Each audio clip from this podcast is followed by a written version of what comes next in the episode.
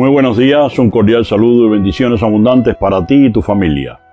Soy el diácono Orlando Fernández Guerra del Arzobispado de La Habana, en Cuba, y esto es Hablemos del Libro. Hoy quiero hablar con usted sobre un elemento esencial de la comunicación, el lenguaje. La lengua es la expresión más elocuente de una cultura. A través de ella no solo nos comunicamos los unos con los otros, sino que podemos transmitir nuestro saber a los demás.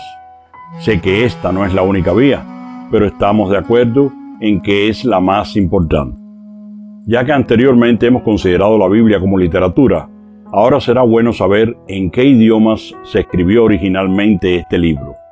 Seguro que usted también habrá conocido cristianos que consideran alguna versión de la Biblia como la verdadera Biblia, como si ésta recogiera la lengua de Dios.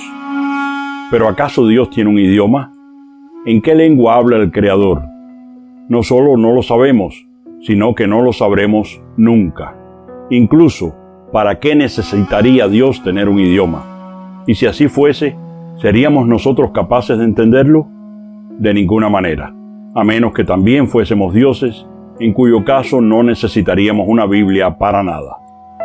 Dios para darse a conocer tuvo que emplear nuestros propios idiomas la autorrevelación divina representa el comienzo de la encarnación. El Creador, para poder comunicarse con su criatura, tuvo no solo que escogerse un pueblo, sino también asumir pacientemente su cultura y su lengua. El Dios de la Biblia se reveló al pueblo de Israel, así que el fruto de esta revelación se escribió en hebreo, arameo y griego. Si hay alguna versión de la Biblia que sea la original o la mejor que existe, esa sería sin duda la escrita en las tres lenguas originales. Pero todos los creyentes no la conocen, así que necesitamos las traducciones. Y hasta esas muy apreciadas versiones de la Biblia lo son. Las traducciones, por cierto, nunca son del todo perfectas, porque hay expresiones, giros y modismos idiomáticos totalmente intraducibles. Esto ocurre hasta en las lenguas modernas y es un verdadero dolor de cabeza para los traductores, ya que ellos tienen que buscar expresiones que digan hoy en nuestra lengua lo mismo que dijeron entonces los escritores para los primeros lectores. El desafío es tremendo, tanto que desde hace siglos hay una frase que a mí me parece injusta con que se juzga su oficio. Esta es el traductor es un traidor. Así de difícil e ingrato es este oficio. Pero felizmente, gracias a ellos, hoy la Biblia completa o parte de ella se puede encontrar en más de 1400 idiomas del mundo, de manera que los creyentes pueden leer y celebrar la palabra de Dios en casi cualquier lugar, por remoto que sea. Y se sigue trabajando para llegar a todos los pequeños grupos poblacionales que aún no tienen la palabra en su lengua tribal. Para que una Biblia sea una buena versión, solo hacen falta pocas cosas. Primero, que se haya traducido lo más seriamente posible desde las lenguas originales en que fue escrita. Segundo, que no se haya manipulado doctrinalmente para que diga lo que algún líder, congregación o movimiento quiere escuchar. La palabra de Dios no puede ideologizarse, ni estar a la moda, ni expresarse según lo políticamente correcto. Lo que dice, lo, lo hace, nos guste o no nos guste. Y tercero, que se use correctamente según el propósito de la traducción. Hay Biblias para niños, para jóvenes, para campesinos, para estudiantes de teología. Cada versión tendrá un lenguaje que se adapte a estos grupos. Usada sin tener en cuenta esto, se abusa del destinatario y no se obtendrán los frutos esperados. Otra cosa muy interesante es que las lenguas bíblicas no nos son totalmente desconocidas. Muchas palabras y frases han pasado a ser parte de nuestro acervo cultural. Han llegado ahí a través de la liturgia o la catequesis. Por ejemplo, la expresión griega efetá, que significa ábrete, con que Jesús devolvió la audición al sordo, se usa hoy en los ritos bautismales. La súplica Kyrie eleison, que significa Señor ten piedad, y que se canta tanto en la iglesia como en conciertos de música religiosa. Acostumbramos a pronunciar las palabras Amén o Aleluya para finalizar nuestras oraciones diarias. Sabemos que Jesús llamaba a su Padre Abba, que significa papá o papito, y que en el Evangelio de Marcos capítulo 5, 41 le dice a la niña que resucita, Talita Kumi, levántate niña.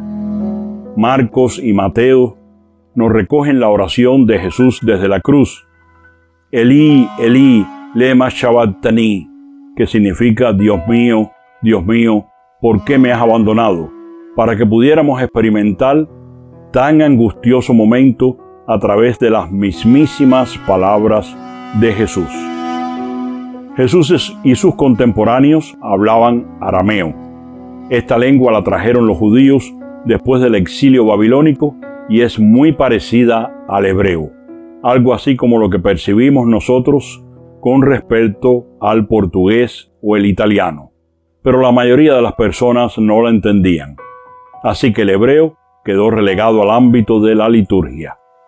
Cada sábado en la sinagoga, alguien que podía leer en hebreo hacía una lectura solemne del pasaje de la Torá del día, y luego sacaban un rollo llamado Targum, palabra que significa traducción, pero lo que hacía realmente era interpretar el texto leído en lengua aramea para que todos pudieran entender. En cambio, en las sinagogas de la diáspora se leía la Biblia en griego común, según la conocida versión de los 70 o Septuaginta. Esta misma traducción la usaban en algunas sinagogas de Galilea en tiempos de Jesús los judíos helenistas que habían vuelto a la patria. Recordemos, luego de la resurrección, los apóstoles imponen las manos a los primeros siete diáconos procedentes de esas comunidades, y uno de ellos, Esteban, fue el primero en morir mártir por el Evangelio. Como vemos, las versiones de la Biblia son cosa muy antigua. Ahora bien, en la Biblia encontramos libros en estas tres lenguas. Te cuento que a excepción de unos pocos pasajes en los libros de Estras y Daniel, que se escribieron en arameo, todo el Antiguo Testamento se escribió originalmente en hebreo. Al griego la tradujeron los judíos que vivían en Alejandría, Egipto, un par de siglos antes de Cristo es la ya citada Biblia de los 70 o Septuaginta. En cuanto al Nuevo Testamento, todo parece indicar que fue escrito originalmente en griego, ya que tanto los evangelistas como San Pablo y los primeros misioneros vivían y celebraban en comunidades de todo el imperio que hablaban esta lengua y usaban esta versión griega de la Biblia para la evangelización de los judíos y los paganos que abrazaban la nueva fe cristiana. Con esto cierro este capítulo y nos volvemos a encontrar el próximo domingo para seguir hablando de la Biblia, este maravilloso libro que fundamenta nuestra esperanza y que nos enamora al leerlo con fe. Hablemos del libro es un espacio para hablar sobre la Biblia. Podrá encontrarlo cada domingo en mi página de Facebook, así como a través del grupo de WhatsApp Amigos de la Biblia. Si todavía no eres miembro, ¿qué esperas para unirte? Estoy esperando por ti. Ayúdame a servirte mejor y que Dios te bendiga a ti y a tu familia.